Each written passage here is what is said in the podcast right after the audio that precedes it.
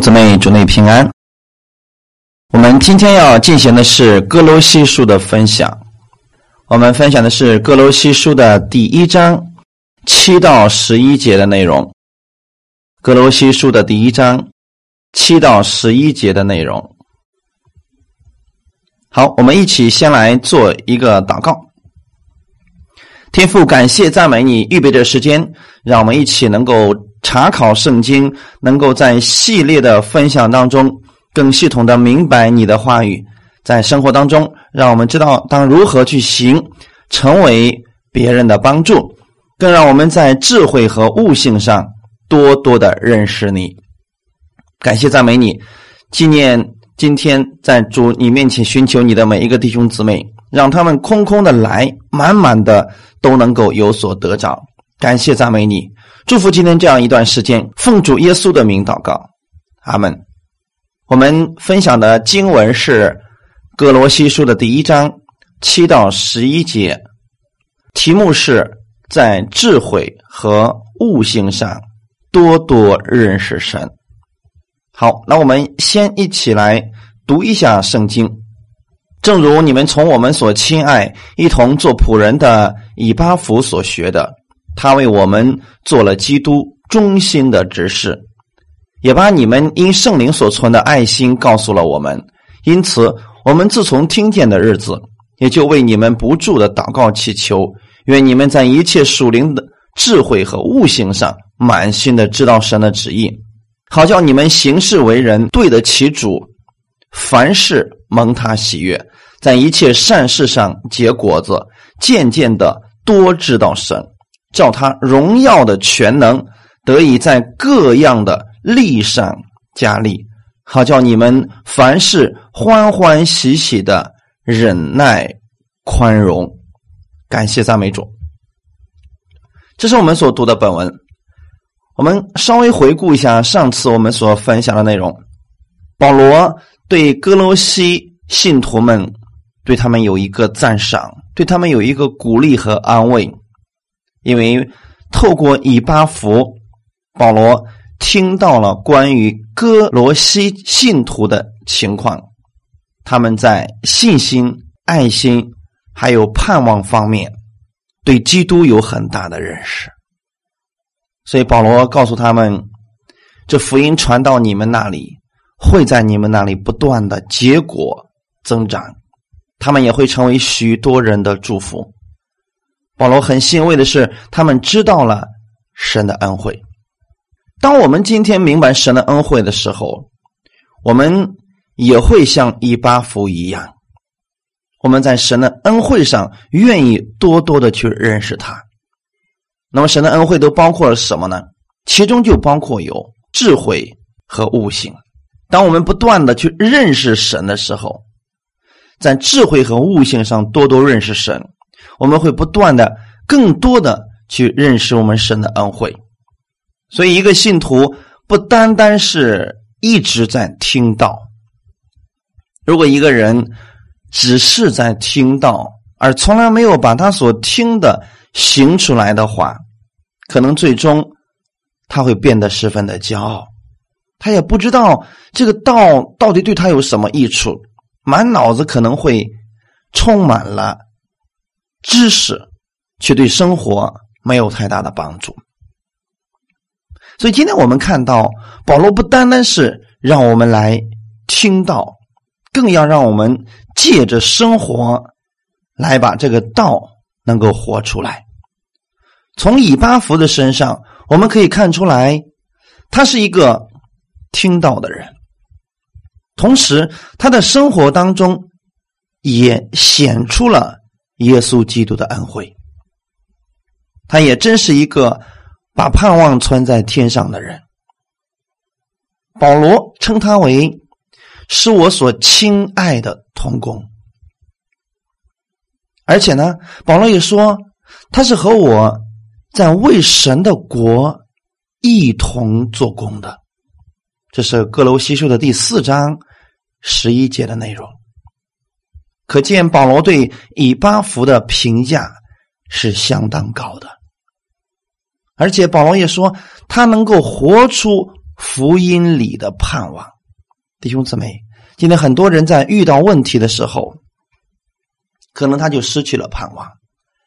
我们在遇到问题或者人生低谷的时候，我们能够仍然对神有盼望，这个是我们真实生命的流露。而且呢，以巴弗也是一个能够分辨异端的人，他对主所托付他的羊群是忠心到底的。弟兄姊妹们，一个真正的基督徒，他们都是神的仆人。做主的仆人不难。我们到底来看一下什么是主的仆人呢？为什么此处要用到“仆人”这个词呢？并不是说我们现在不是儿子是奴仆，用作仆人的时候是一种归属，是告诉我们，我们所有的一切都是耶稣基督的，我们的一切都是属于我们的主的。那我们服侍主的时候，是我们一生当中最喜乐的事情。感谢主，这就是耶稣基督忠心的指示。那么执事是做什么事情的呢？教会里边会有执事的职分，执事是帮助牧者一起去管理教会。当牧者明白了神的旨意，那么最终是由谁去执行的呢？执事们。所以以八福就相当于说是执事一样的人。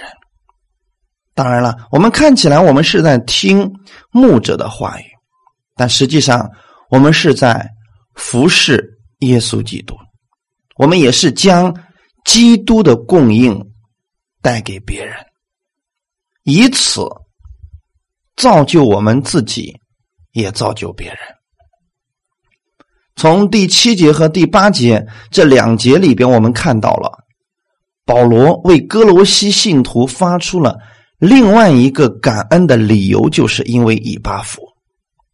以巴弗这个人非常的忠心，他是耶稣基督的执事，他将哥罗西信徒的情况详细的告诉了保罗。弟兄姊妹们，保罗是一个活在肉身当中的人，他也并不是什么事情都知道的，他也会受环境、智慧和能力的限制，所以他并不了解哥罗西教会的情况。而此时此刻呢？以巴弗把哥罗西信徒的情况告诉了保罗，这就告诉我们另外一个主里边非常重要的事情，那就是彼此交通。牧者之间需要彼此交通，信徒之间也需要彼此交通。信徒和牧者之间更需要彼此交通，因为就算是牧师，他也不可能。了解教会当中所有的事情，所以有很多时候我们以为牧者可能知道，所以我们就觉得说他为什么这样对待我，他为什么不关心我？也许他真的不知道。如果不是以巴弗把哥罗西信徒的情况告诉保罗，保罗是不知道这些事情的。所以在主内的交通十分的重要。如果你看到某一个人，你对他有怀疑，或者对他有一些不舒服的事情，你可以直接的去找到他，然后彼此交通，切不可私下怀疑、猜测，这样很容易中了魔鬼的诡计。所以以巴弗就把哥罗西教会的情况详细的告诉了保罗。保罗听到哥罗西教会的情况的时候，他心里有了负担。他开始为哥罗西的信徒们献上祷告，同时，他也为以巴弗能够愿意把教会的情况告诉他而发出了感谢的心。感谢赞美主。以巴弗向保罗报告了哥罗西信徒的情况，他是找对了人，因为保罗真的是一个愿意为信徒摆上、愿意为他们付出。带导的一个人，这两节经文显示了福音正道当中，我们都是主的仆人，我们所有的教会也都是属于耶稣基督的，而我们神的仆人们，我们更需要彼此交流，互相帮助。由于格罗西信徒他们在信、爱、望这样的生命上一直都在长进，也是因为以巴弗他是一个谦卑的人。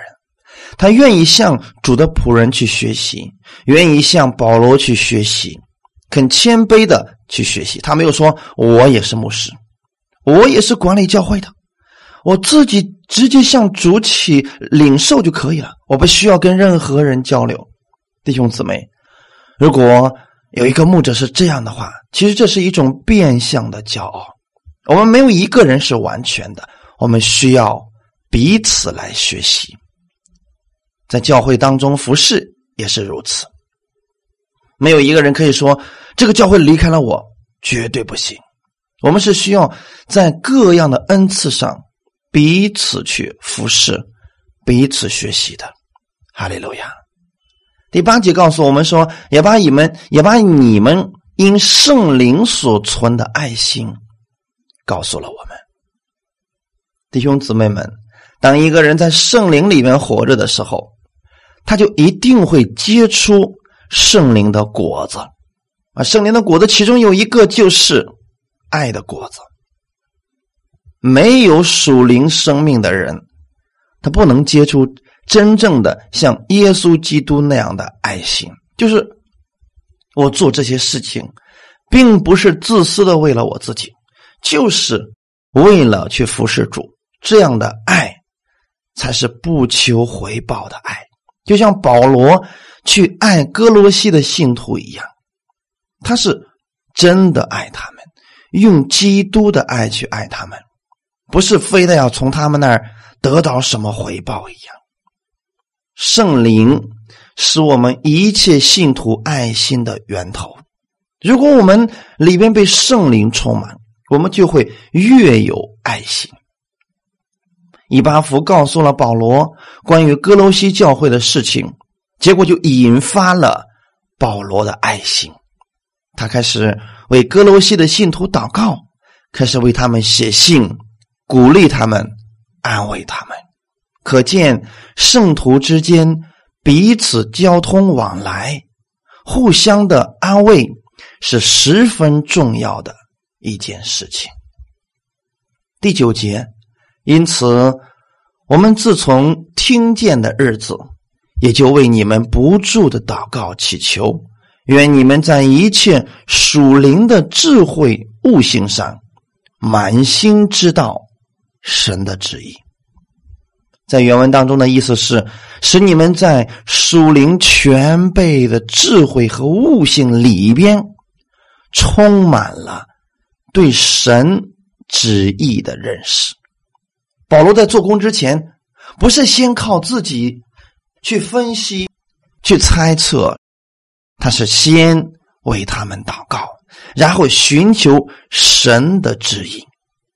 弟兄姊妹，神的旨意是一个很广阔的范围。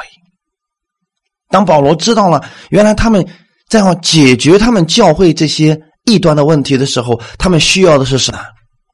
智慧，需要的是。智慧，弟兄姊妹，所以神的旨意我们不可以随随便便拿出来来告诉一个人。你要行在神的旨意上，你要活在神的旨意当中。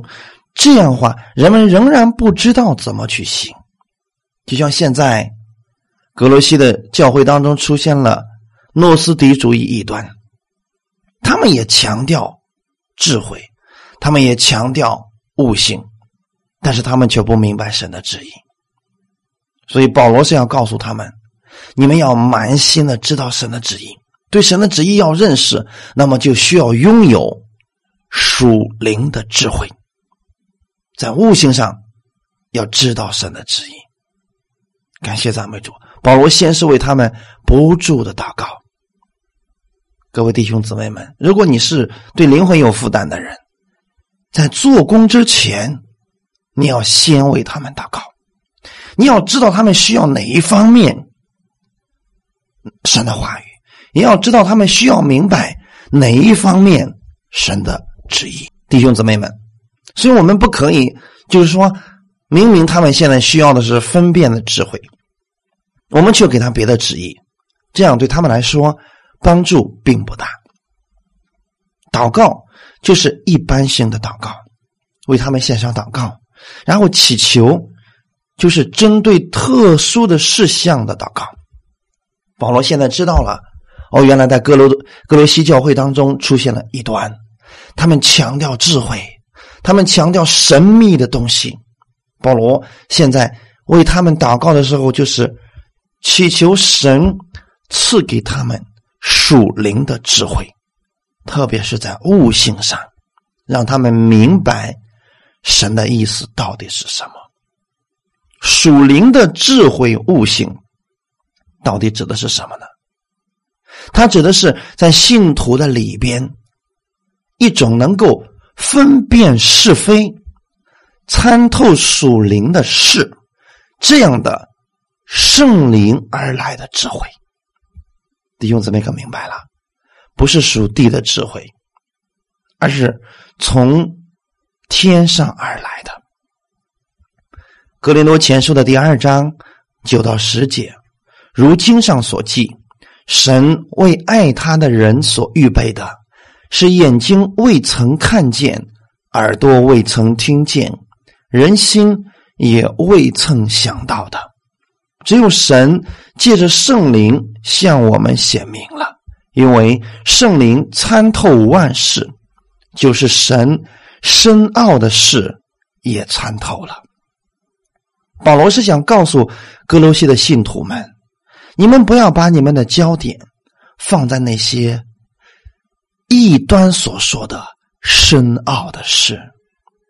从自古以来，从来没有人明白的事，神秘的奥秘，类似于这样的题目，大家一定要谨慎去分辨，因为神借着圣灵就已经让我们可以参透万事。已经让我们可以明白圣经。你说我还是不明白怎么办呢？你可以透过圣灵来祷告，借着传道人的解经，一定会让你明白。所以在圣灵里边不存在什么深奥的事，从未人明白的事情，圣灵一定会让我们明白的。因为借着圣灵，神就是要把圣经当中所写的这些神的旨意让我们明白。哈利路亚，感谢赞美主。我们要明白神的旨意，就需要有智慧。那么，我们的智慧是怎么产生的呢？箴言书第九章第十节告诉我们：敬畏耶和华是智慧的开端。我们首先对神有一种敬畏的心。千万不要说：“哎呀，圣经就是这么简单，我明白了，我知道了。”那样你仍然不明白神的智慧。也不要说：“哎呀，圣经好深奥啊，不是我可以明白的。”你这样你也不能够明白神的旨意。所以两者都不可取。你要知道，借着圣灵，我们可以明白神的事情；借着圣灵的教导。我们可以知道神的事情，悟性，它指的是信徒的心思意念，我们魂的部分，能领悟事物的本能。那么，神是要借着圣灵，让我们把我们过去悟性所不明白的事情，借着圣灵，让我们明白。在这里告诉我们一切的悟性。是暗指属灵的智慧，可以让我们明白许多悟性当中我们要明白的事情。借着你自己的悟性，你领悟事情可能领悟不出来，但是借着圣灵，你是可以悟出来你自己的悟性不能明白的许多事情。我们作为信徒来讲，我们的盼望。不仅仅是属地的智慧，不仅仅是要靠我们自己的知识去明白一些事情，而是要靠着圣灵，在一切的事上都有智慧。哈利路亚，这样才能使我们满心知道神的旨意。不少的信徒在明白神的旨意上，只是用圣灵。这样的人好像觉得自己很属灵。哎呀，我们要怎么样？怎么样？在活在圣灵当中，行在圣灵的旨意上。我要凡是靠着圣灵而行，我要凡事去问圣灵，这个可不可以做？那个可不可以做？我相信今天有许多人，他为了明白这属灵的智慧。结果陷入到一种极端当中，他就常常就问那些自称为先知的人：“你给我祷告一下，看圣灵有没有话对我讲。你给我祷告一下，问一问圣灵，我这个事情可不可以做？”这样的话，忽略了悟性。而有一些人呢，是只用悟性，就是用自己的理性去分析这个事情可不可以做，好像圣灵也不用他。也可以呀，属世的人没有圣灵，照样可以活着呀。他们放弃了神赐给他们属天的智慧和属天的判断力，这两者也都是不可以取的。所以说，我们要把两者结合起来，我们既用属天的智慧，也用我们属地的悟性来判断事情。所以，很多的基督徒。如果他偏向一面的话，就会把自己给绕进去。明明很简单的用悟性可以判断出来的事情，结果他们都不敢去判断了，这样是十分危险的。保罗在这里告诉我们：你知道神的旨意，不是光凭着感觉或者属灵，也要凭着你里边的悟性。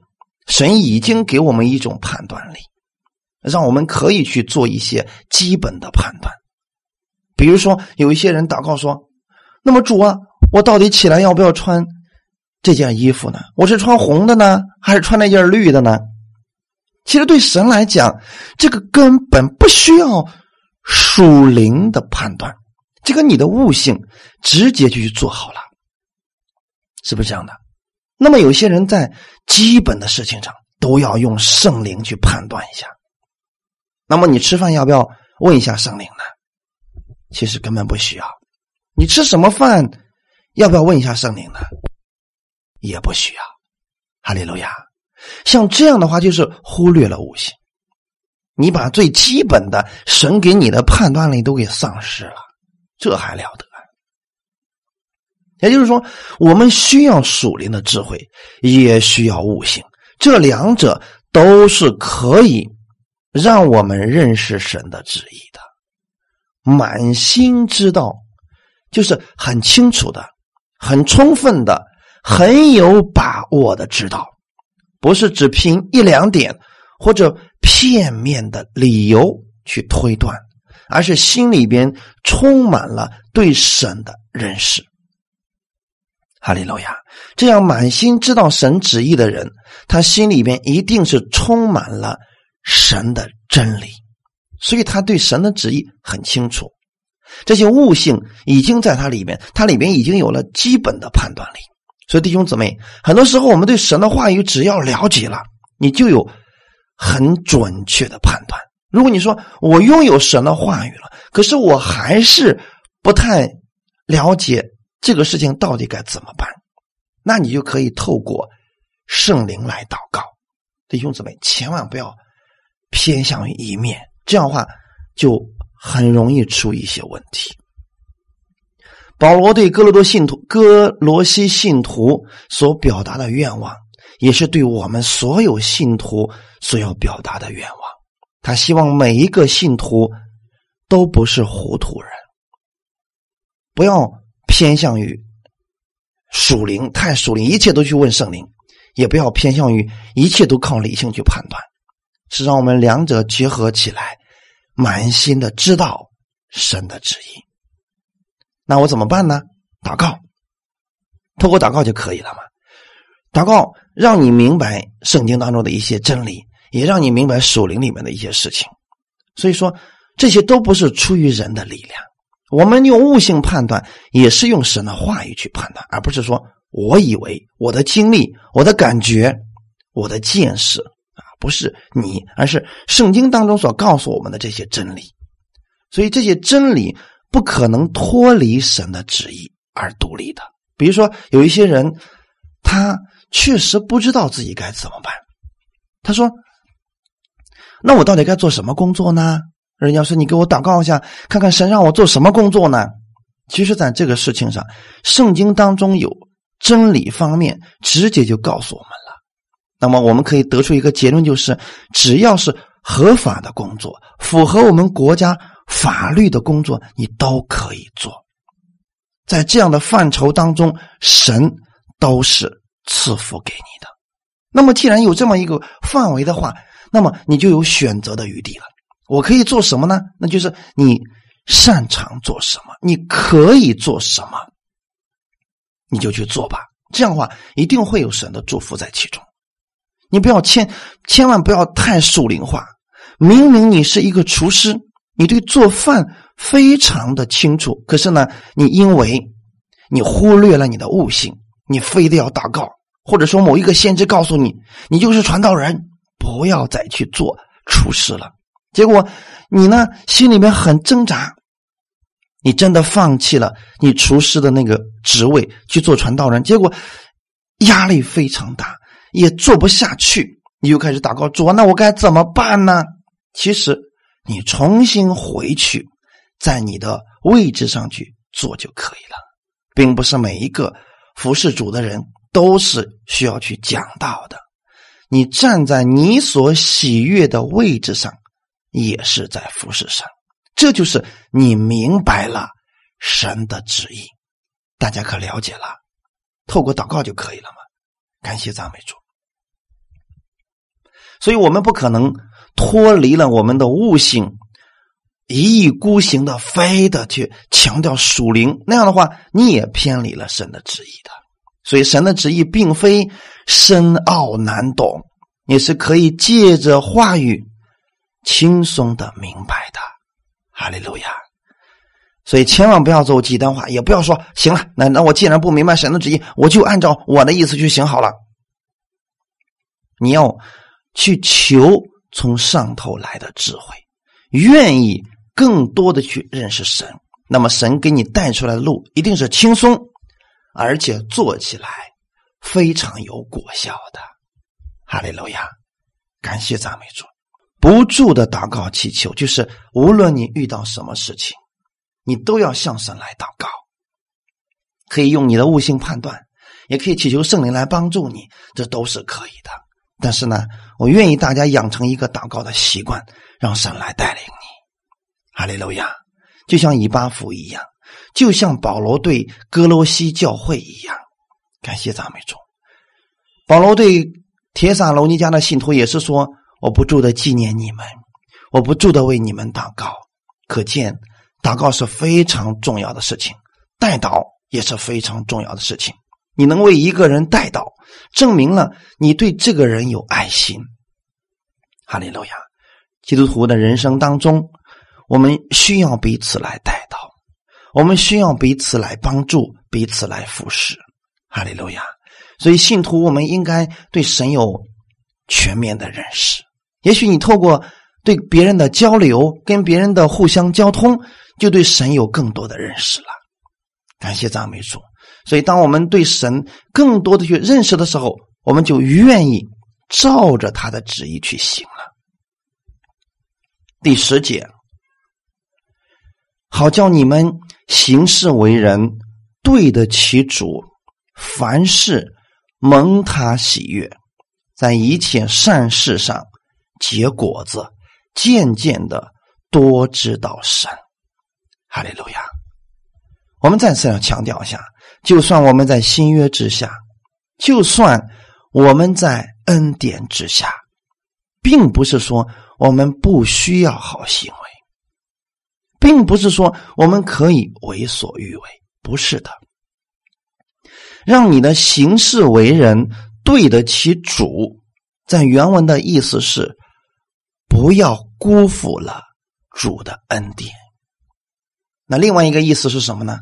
它跟以弗所书第四章第一节非常的相似，就是与蒙召的恩典相称。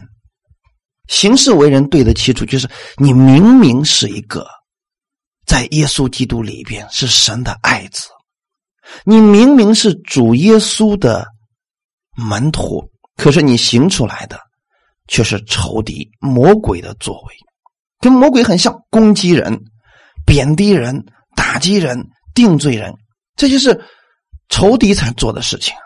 所以保罗在这儿说。你不要辜负了主的恩典。你们的行事为人，一定指的是我们的行为了。感谢赞美主，行为不是我们强调的部分，但是我们一定要强调的是我们的身份。不要辜负了主的恩典，就是明明你是可以活出来恩典的生活的，可是你活出来的呢，却是咒诅的生活。就是定罪的生活，这就是与你不明白神的恩典有关系。我们的主是愿意我们在行为上活出恩典来，那证明你心里边真的明白了恩典。如果一个人嘴上说自己明白恩典，活出来的却是定罪的生活，啊，天天抱怨的生活，或者说律法的生活。这样的话，其实他跟他所领受的恩典不相称，这样我们的主也不喜悦。为什么呢？主希望你是蒙恩去生活的，活出他那样的生命来，活出耶稣基督那样丰满的生命来。哈利路亚！我们既然知道我们是蒙恩的一群人，我们蒙了耶稣基督十字架的救赎。我们得着了耶稣基督的义，我们得了他的赦免，我们更得了耶稣基督义的身份。那我们就应当活出这样的身份来。感谢赞美主！你说我现在还活不出来，你要这样去追求，向神来祷告，主啊，帮助我，让我活出这样的身份。但是切不可这样讲，反正我是得救的人。反正我是恩典下的人，我无所谓，我怎么活神都是爱我的。如果你是这样的心，你一定活不出来好的行为，你自己也是受损失的。有很多人呢，他不愿意被别人提醒，就是他的行为已经很糟糕了，他已经让大家都很烦他了，都很讨厌他了。可是一个爱他的人。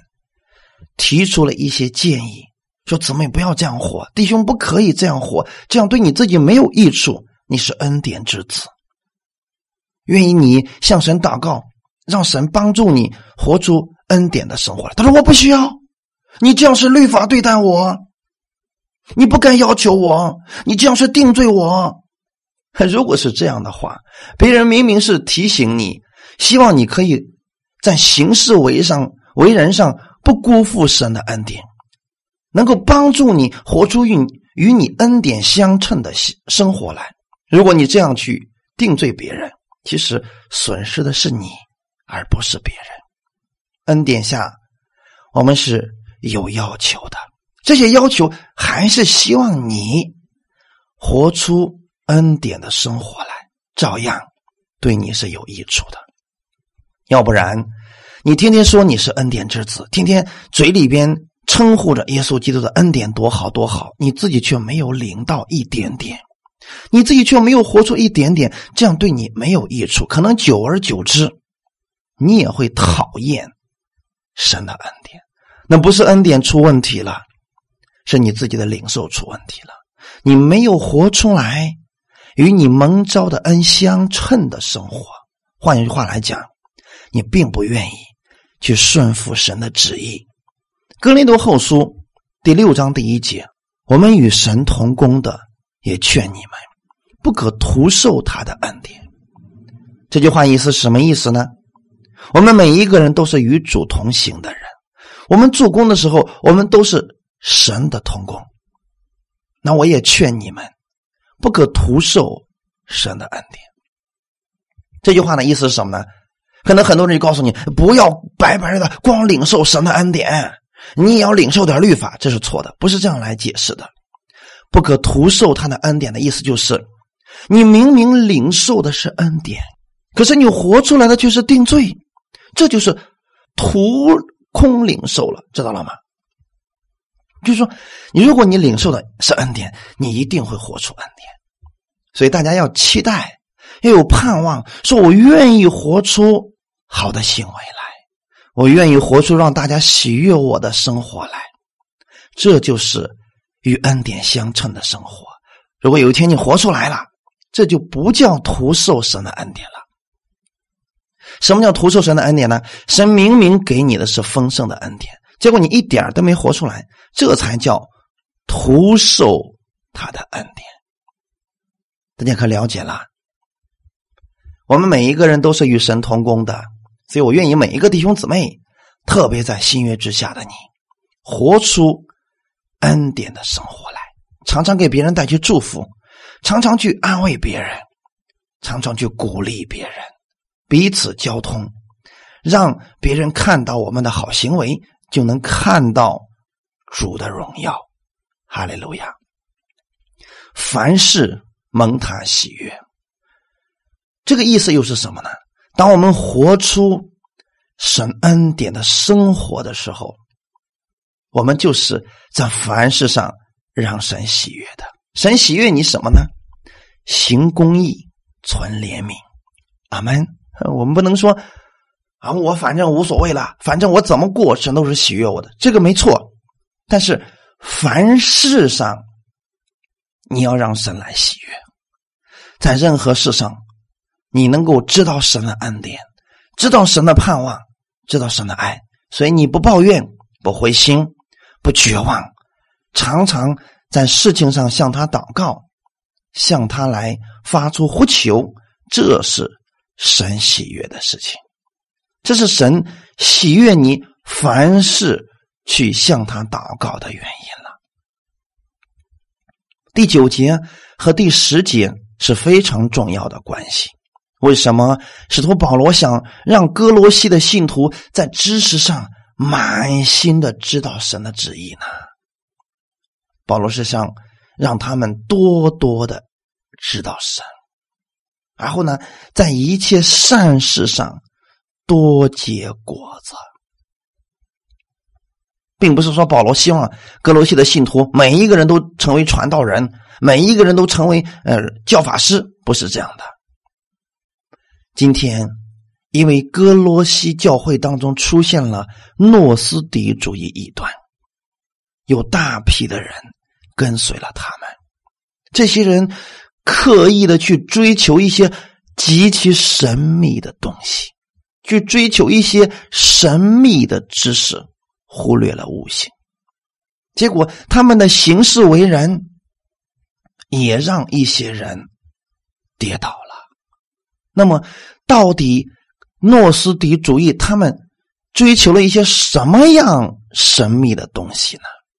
其中有一样就是，他们说，反正我们已经得救了，而我们的灵是圣洁的，我们的肉体是败坏的，我们怎么样行事为人都不重要，就算我们杀人放火。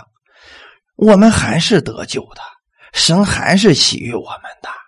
哎，因为我们呢，灵魂已经得救了，我们的灵魂就是圣洁的，肉体本身就是败坏的，所以它败坏就让它败坏吧。我们能够怎么办呢？我们没有办法控制着肉体的败坏呀。你们听出来了没有？这样的教导，异端的教导，十分的危险。我们可不可以？去这样放纵自己去随便去生活呢？绝对不可以。就算你是基督徒，如果你杀人放火，你照样是败坏的，神照样不喜悦你，你也会受到法律的制裁。弟兄姊妹明白了吗？这个不是属灵的智慧，这是邪灵的智慧。真正的神喜悦我们是什么样的？行事为人，对得起主，也对得起人。凡事蒙神的喜悦，也一定会蒙人的喜悦。神向我们启示他的旨意，绝对不是让我们跟所有的人之间越来越远离，越来越败坏。神启示给我们的旨意，也绝对不可能让我们对执政掌权者、对我们国家的法律视而不见，这不可能。恰恰是你对神、对人都是和睦的，都是和谐的。所以，如果一种神秘的神的旨意，有人告诉你：“哎，我得到了一种神秘的神的旨意”，却让你骄傲，让你跟人之间越来越败坏。让你自高自大，让你拥有野心，可以无视一切人，那这样的你一定要远离，这不是神的旨意。哈利路亚！神所有的旨意都有一个共通点，那就是让我们得益处，让我们给别人也带来益处，也让我们在一切所行的事上。讨神的喜悦，也一定会让人喜悦。耶稣做事情是神喜欢，人也喜欢，这你就分辨出来。多多的认识神的旨意是什么样子了，在一切善事上结果子。弟兄姊妹，如果今天我们说我们信了耶稣，我们杀人放火、坑蒙拐骗，我们都做了，你一定信的错了。真正的明白恩典的人，他会在一切善事上多结果子。所以这里又提到是我们的行为啊，我们要在人的面前留下好行为。恩典之子要比律法之子更好。律法之子可能攻击别人，也攻击，也定罪自己。你不这么做，但你要在行为上比他们更好的。你要在一切善事上结果子，而且呢是多结果子。怎么多结果子呢？你多多的认识神，你就能多多的结果子。以弗所说第二章第十节里边告诉我们：我们原是他的工作，在基督耶稣里造成的，为要叫我们行善。最终神的目的，让你明白他旨意的目的。让你受祝福的目的，就是为了让你去行善，让你去帮助别人，让你去造就别人，这是终极目的。提督书第三章第八节也告诉我们，这话是可信的。我也愿你把这些事切切实实的讲明，使那些以信神的人留心行善。弟兄姊妹，提督书里边保罗再次告诉我们。你要把这些事切切实实的讲明，什么样的事情呢？神的恩典讲明的目的，让那些已经信了神的人留心去行善。如果你今天你说了，你明白恩典，你明白神的话语有多少，最后你不断的行恶，定罪别人，攻击别人，打击别人，骄傲自大，那么说明你还不明白神的旨意。一个真正明白神的旨意，他会结出神所愿意让我们结出来的果子，那就是留心行善。哈利路亚！保罗也不单想让哥罗西的信徒们在一切善事上结果子，更希望他们继续多多的知道神。怎么样才能知道神呢？很简单，多读神的话语，多明白神的话语。借着服侍，更多的去认识他，哈利路亚。所以不单单是听到啊，如果今天你听到已经很久了，你不如把你所听的去服侍出来，去爱别人，去帮助别人，去留心行善，哈利路亚。当你去做事的时候，你就会看到自己的缺乏，看到自己的不足，然后你继续去领受神的恩典，领受了。然后继续去做事情，继续去服侍，然后这样的话，就渐渐的越来越知道我们的神。哈利路亚，感谢赞美主，在一切善事上，其实是包括了我们生活当中所有的事情，你都能够看到神的旨意。阿门。结果子，果子是最终的，弟兄姊妹。你说你信的多好，你说你明白多少恩典，这只是一个开始，最终是要结果子的。圣灵的果子是什么呢？仁爱、喜乐、和平、忍耐、恩慈、良善、信实、温柔、节制。一个明白耶稣基督恩典的人，一定会结出这些果子，而这些果子是显在人的面前。阿门。所以，恩典之下，我们也需要有好行为。我们需要在智慧和悟性上多多的认识神，你就会多多的结出果子。当你多多的接触果子的时候，恰恰又证明了你拥有了神的智慧。哈利路亚！信徒明白了神的恩典，就会接触恩典的果子。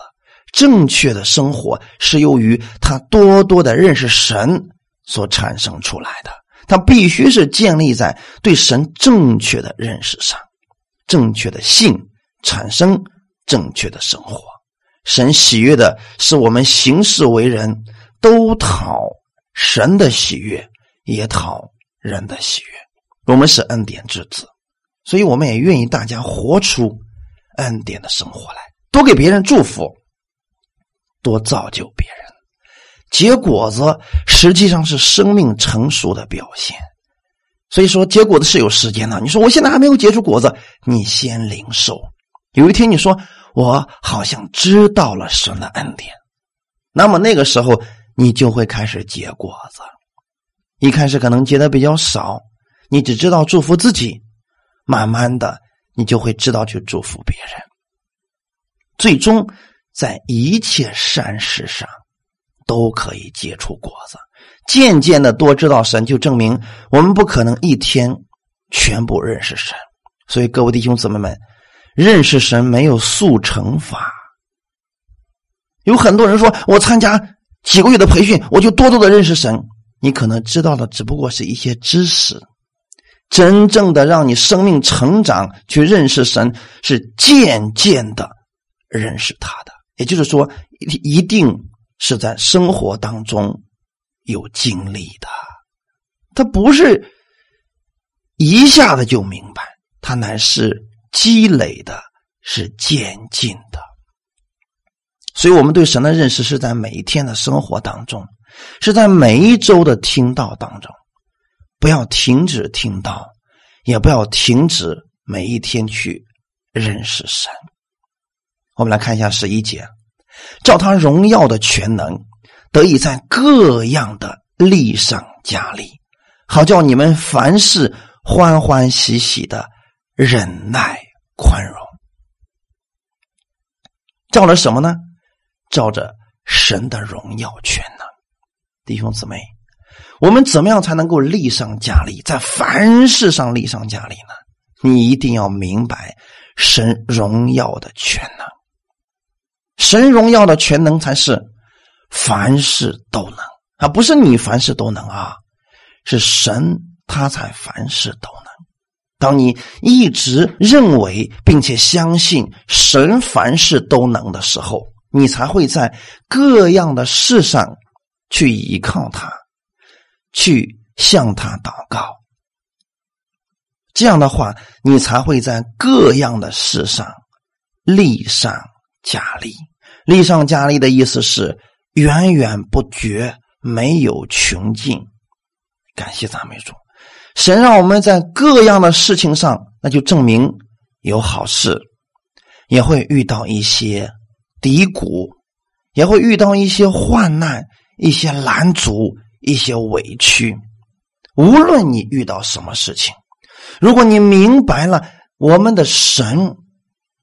无所不能，他有荣耀的全能，你就能够在凡事上欢欢喜喜的忍耐宽容。这是在生活方面，在一些事情上，你怎么才能做到凡事欢欢喜喜呢？你需要多认识神。你怎么样才能在凡事上欢欢喜喜的宽容别人呢？你需要从神而来的力量，靠你自己绝对不可能欢喜的忍耐一些事儿，欢喜的去宽容一些人，不可能。因为忍耐是指是在逆境当中有压力。你仍然能够有力量来胜过他。忍耐是一种品格，这种力量从哪里来，让你胜过你所遇到的逆境呢？从神而来，是从你明白他荣耀的全能，是从你明白他可以赐给你力量，让你力上加力，你才能有忍耐的心。靠自己忍耐，忍耐不了多少的。那么宽容呢？宽容是用一种宽大的心胸去对待那些欺压我们的人，让我们委屈的人。有很多人一受委屈就伤心、绝望，是因为他没有这种宽大的心胸，就没有宽容的心，才会不断的受伤。那么，当你明白神的时候，多多的认识他的时候，认识到了他的荣耀的全能，以及祈求他加给你力量的时候，你就可以去宽容别人了。宽容别人，不是说我们低别人一等，也不是说我们无用。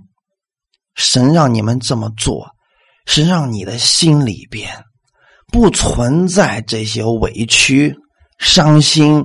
灰心的事儿，他希望你的心里边常常是欢欢喜喜的。哈利路亚！一般而言，忍耐是对事儿，宽容是对人。无论是对事对人，我们都需要明白神的荣耀，从他那里获取力量，你才能在凡事上。欢欢喜喜的忍耐，欢欢喜喜的宽容，哈利路亚！我们基督徒的一生都是在经历着神赐给我们力量，各样的力量，各样的恩典，去胜过各样的事情，各样的人，哈利路亚！忍耐需要信心的力量，更需要爱心的力量，而这样。我们里边都没有，都需要从神那里赐给我们力量。无论你遇到多大多难的事情，请记得不要忘记了神的应许，他愿意赐给你力量，让你欢欢喜喜的胜过一切。你说我现在还不能欢喜，你需要在凡事上多多的去认识他。